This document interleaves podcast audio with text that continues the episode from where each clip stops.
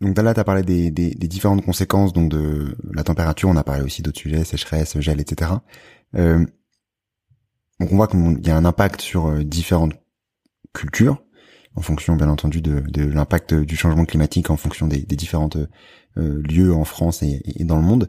Concrètement, quand on, on recentre du coup sur, euh, si on reste centré du coup sur la France, plus plus concrètement, euh, ça va ressembler à quoi notre notre agriculture dans 10, 15, 20 ans? À quoi ça va ressembler notre assiette? Enfin, est-ce qu'on part du principe que du coup là, euh, c'est pas tout est foutu, mais on va complètement, j'imagine, devoir changer les, les cultures. Donc j'imagine potentiellement aussi importer une bonne partie pour éviter du coup cette importation massive. enfin, Comment est-ce que ça se passe sur ces sujets-là?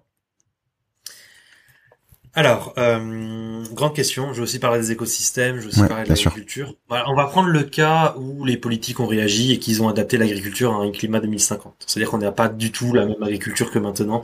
On prend ce cas-là où on s'adapte. Et j'espère que ce sera le cas. Hein. Alors, déjà, il faut savoir que la biogéographie, biogéographie, c'est l'ère de répartition des espèces elle évolue avec le changement climatique. Par exemple, un olivier se retrouvera du côté de Toulouse ou du côté de Lyon d'ici 2050-2070, même, même jusqu'à Bordeaux d'ici 2100. Donc euh, le, climat méditerranéen remonte avec les cigales, avec euh, la, garrigue, le, le thym, le romarin, etc. Donc on n'aura pas les mêmes paysages. Et on n'aura pas la même agriculture. On aura les abricotiers dans la vallée de la Garonne, on aura par exemple les légumes du soleil, donc la ratatouille, les aubergines, la tomate, le melon, euh, qui arriveront hein, jusqu'à Bordeaux d'ici 2100, voire même jusqu'à Lyon. Donc tout ça est important à. ces, projections-là, elles se basent sur euh, quel euh, réchauffement? Quelle projection, tu vois? Là, moi, je prends le, entre le réchauffement modéré et fort. C'est sur le réchauffement sur lequel on est actuellement. Ok. Donc voilà pour euh, pour euh, pour euh, le sud de la France qui on appelle ça la méditerranéisation du sud de la France et la garriguification si on veut réutiliser inventer un autre terme qui qui qui, accompagne cette méditerranéisation. En Méditerranée, du coup, si la Méditerranée remonte, on a plutôt une stepification des steppes. On a plutôt un climat espagnol qui remonte. Donc, avec la nèfle, la figue, l'aloe vera, la figue de Barbarie, l'olivier, la vigne, tout ce qu'on retrouve en Espagne, euh, plus les steppes. Stepification, donc des steppes, donc des espèces différentes qui se retrouveront. Ça, c'est bien sûr dans le cas où euh, on s'est adapté. Dans le nord de la France, maintenant, on aura plutôt un climat aquitain. Donc on aura euh, de la vigne qui pourrait s'implanter en Bretagne, en Normandie, dans le Nord-Pas-de-Calais, même en Belgique et dans le sud de l'Angleterre. Euh, la vigne, on pourra avoir la pêche qui remonte aussi dans le nord de la France, tandis que nos cultures du style maïs vont euh, remonter aussi, elles seront toujours présentes dans le nord de la France, un petit peu moins dans le sud-ouest, ça sera remplacé plutôt par du sorgho, du mil, du millet. Donc tout ça évolue. On aura toujours des cultures comme blé, colza d'hiver ou orge d'hiver, puisqu'en hiver nos cultures sont un petit peu plus résistantes et on aura même des hausses de rendement pour certaines cultures. Euh, pour la forêt, le être, par exemple, pour être relégué vers l'Allemagne, va disparaître de France et on aura de plus en plus les pins aquitains qui remonteront sur le bassin, euh, bassin parisien.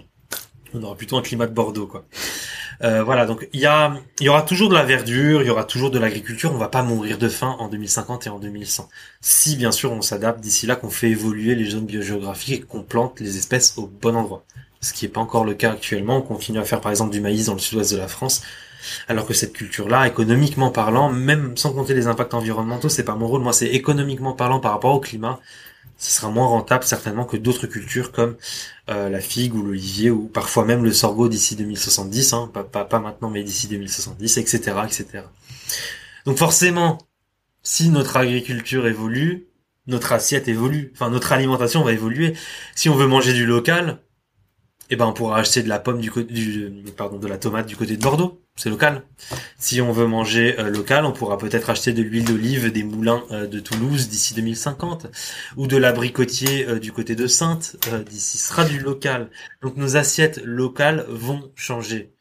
Bien sûr, on pourra toujours manger du maïs, on pourra toujours manger du blé, on pourra toujours importer, mais plutôt du nord de l'Europe, tandis que nous, la France, on reprendra un petit peu le rôle de verger de l'Europe à la place de l'Espagne, et ce sera plutôt nous qui allons, auront tendance à exporter. Bien sûr, certaines années on aura des problèmes de sécheresse et de canicule, mais on pourra augmenter une certaine production de nèfles, de figues, d'olives, ce que faisait l'Espagne actuellement, et on pourra devenir le futur verger. J'espère qu'on prendra les choses en main pour le devenir. On pourra toujours manger la salade du chou-fleur, mais ça sera plutôt, ça viendra, ça viendra plutôt de l'Écosse, du Danemark, au lieu de venir de Bretagne. Donc voilà, on pourra toujours manger, mais ça viendra pas forcément du même endroit vu que l'aire de répartition des espèces évolue. Autre chose, il n'y a pas que la production qui évolue, il y a aussi notre alimentation. Parce qu'il y a aussi l'impact du climat sur l'agriculture. Euh, de l'agriculture sur, le climat, pardon. C'est l'inverse.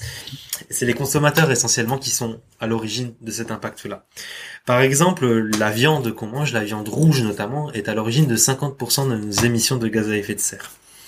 Euh, de, de l'assiette. Hein. Euh, donc, là, il y a deux options.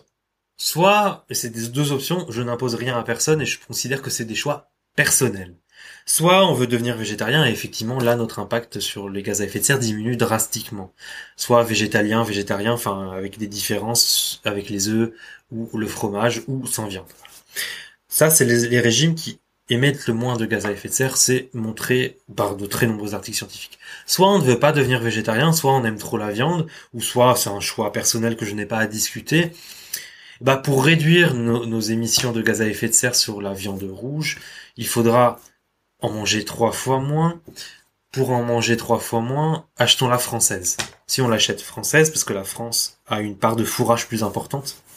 Le fourrage, c'est de la prairie. La prairie stocke du carbone. Il y a aussi tout l'écosystème autour de la prairie, les arbres, etc. Donc ça, c'est les personnes qui ne veulent pas arrêter la viande, au moins qu'ils l'achètent française pour essayer de réduire leurs émissions. Bien sûr, euh, ne plus manger de viande rouge, ce serait l'idéal, mais 90, euh, 80 ou 70% de la population en 2050 ne, respectera pas ça. Donc euh, il faut il faut laisser le choix, euh, bien sûr, aux personnes. Achetez la française si vous voulez continuer à manger de la viande rouge et compenser si vous voulez manger des protéines animales par de l'œuf, par du fromage, etc. ou de la viande blanche. Premier point, moins de viande rouge. Deuxième point, on mange trop de glucides lents pâtes, riz. en disant ça, d'ailleurs, j'ai faim, j'ai presque envie de manger des pâtes au beurre, mais alors euh, oui, on en mange beaucoup trop, beaucoup trop. En fait, notre notre peu à peu notre alimentation, ça s'est transformé en pommes de terre, pâtes, frites et viande. C'est vraiment euh, le rapide, l'efficace, le pas cher. C'est toujours ça. Et malheureusement, c'est pas très équilibré. On mange à ce pas assez de légumineuses. Et ça tombe bien. Lentilles, pois chiches, ces légumineuses-là et surtout le pois chiche pourront résister aux fortes températures, aux sécheresses dans l'avenir. Donc on a un, une alimentation qui doit devenir de plus en plus légumineuse pour fertiliser nos sols, parce que les légumineuses fertilisent le sol, fertilisent le sol, pardon, et euh, peuvent être adaptées euh, aux températures, euh, certaines légumineuses comme par exemple le pois chiche. Donc il faudra qu'on ait un petit peu moins de viande, plus de moins de protéines animales, plus de protéines végétales, donc les légumineuses, et moins de sucre euh, rapide et lent, comme le ketchup, les pâtes, le riz. Euh, il y a aussi les, féculents comme la, pomme de terre, euh, les frites, etc. Donc euh, voilà, ça c'est dans l'idéal, c'est ce qu'on aimerait avoir. Mais après, il est très difficile de rentrer dans la tête des gens, et c'est pas euh, notre objectif pour changer les, les habitudes. Je veux dire, euh, il y a beaucoup de social qui rentre en compte. Et il faut aussi respecter le choix de chaque individu. Aller tendre vers euh, moins de viande et moins d'impact sur le climat. Bien sûr, s'il y a une personne qui fait un barbecue tous les jours, bon, on va pas venir euh, l'engueuler, quoi. Enfin, voilà, c'est. Je, je considère que chacun doit être libre dans ses choix, surtout au niveau de l'alimentation.